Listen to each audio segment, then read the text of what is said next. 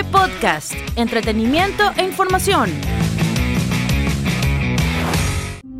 Hoy en la noticia del día. El nombre de Marta Sepúlveda se hizo eco en medios y redes sociales durante los últimos días. Se trata de una mujer de 51 años a la que le autorizaron la eutanasia sin ser una paciente terminal en Colombia. Ella solicitó la eutanasia para evitar el sufrimiento por esclerosis lateral amiotrófica, una enfermedad del sistema nervioso que debilita los músculos, afecta las funciones físicas y de la que no se tiene cura.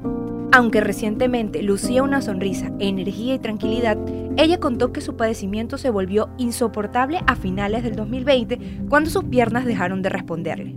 Pero unas horas antes del 10 de octubre, día del procedimiento, todo cambió.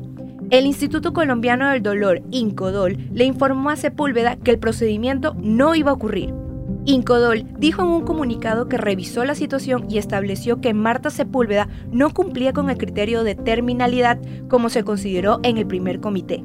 Dijo que Sepúlveda tiene altas probabilidades de expectativa de vida mayor a seis meses y que por eso se canceló el procedimiento.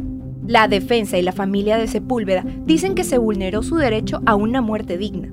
Mientras tanto, en la región hay una polémica por la cancelación de la eutanasia, pues muchos opinan que le negaron la posibilidad de evitar sufrimiento a la mujer.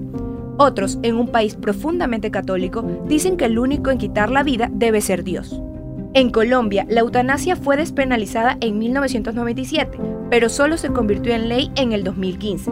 Desde entonces, se han realizado 157 procedimientos a enfermos terminales. ¿Y usted considera que la eutanasia debería aprobarse en Ecuador? Recuerde que para más información puede acceder a tctelevisión.com. Reportó para ustedes Chioy Lian. TC Podcast, entretenimiento e información un producto original de TC Televisión.